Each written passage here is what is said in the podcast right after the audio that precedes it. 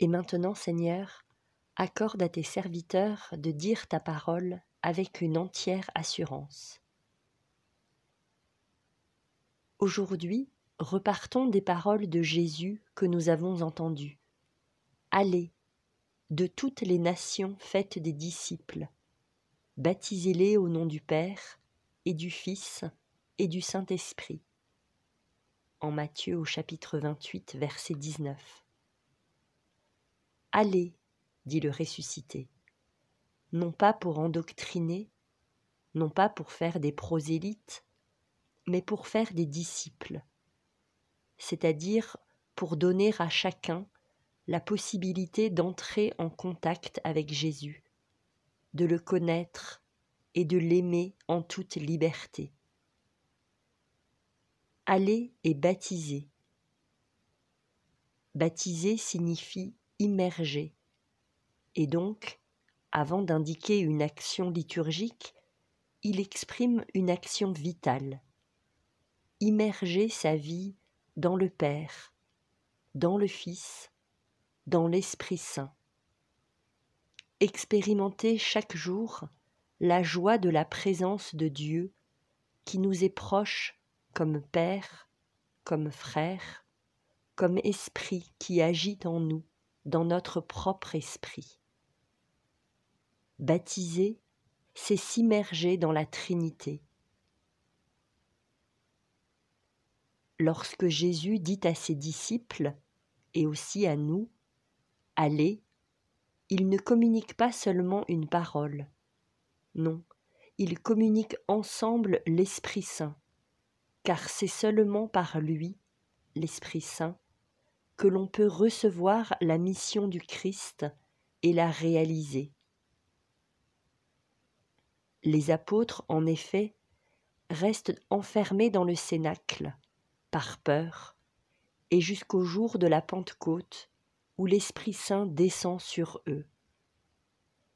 Et à ce moment-là, la peur se dissipe, et avec sa force, ces pécheurs, pour la plupart sans instruction, vont changer le monde. Mais s'ils ne savent pas parler, mais c'est la parole de l'Esprit, la force de l'Esprit qui les entraîne pour changer le monde. L'annonce de l'Évangile ne se réalise donc que dans la force de l'Esprit qui précède les missionnaires et prépare les cœurs. C'est lui le moteur de l'évangélisation.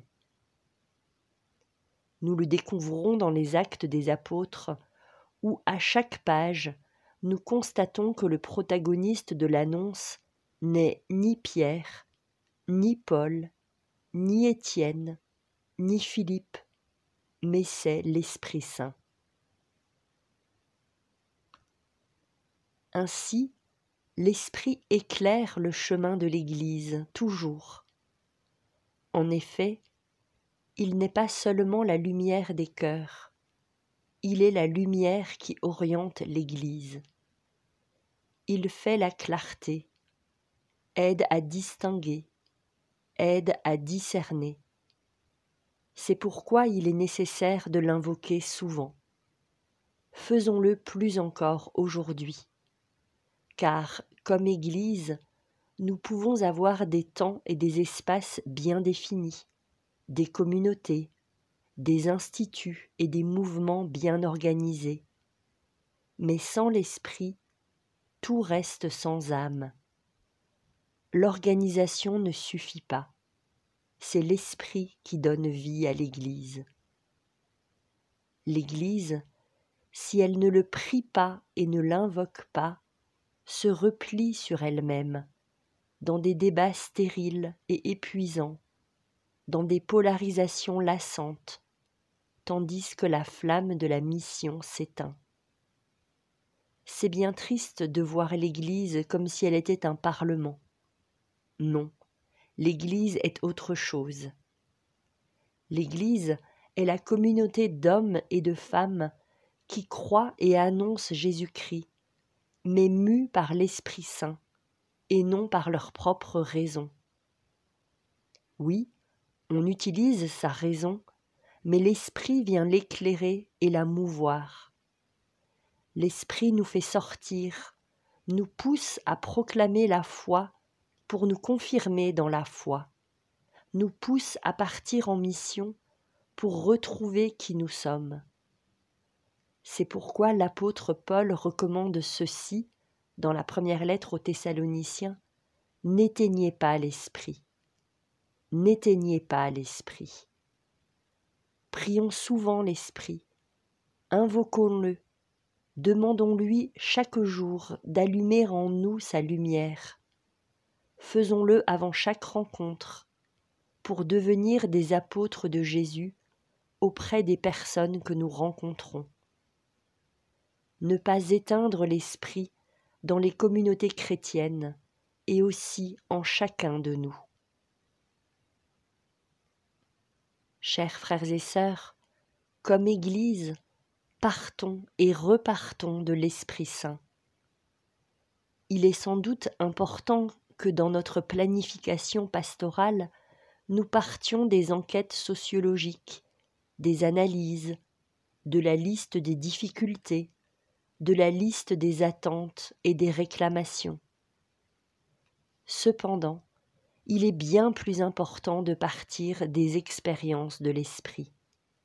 C'est là le vrai point de départ. Et il faut donc les rechercher, les répertorier, les étudier, les interpréter. C'est un principe fondamental qui, dans la vie spirituelle, s'appelle la primauté de la consolation sur la désolation. D'abord, il y a l'esprit qui console, ranime, éclaire, meut. Ensuite, il y aura aussi la désolation, la souffrance, les ténèbres, mais le principe pour s'ajuster dans les ténèbres est la lumière de l'esprit. De Monseigneur Martini, évangéliser dans la consolation de l'esprit.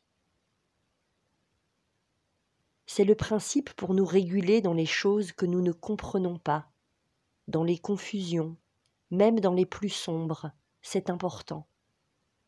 Demandons-nous si nous nous ouvrons à cette lumière, si nous lui donnons de l'espace. Est-ce que j'invoque l'Esprit? Que chacun réponde dans son fort intérieur combien d'entre nous prient l'Esprit? Non, Père, je prie la Vierge, je prie les saints, je prie Jésus, mais parfois je prie le Notre Père, je prie le Père et l'Esprit.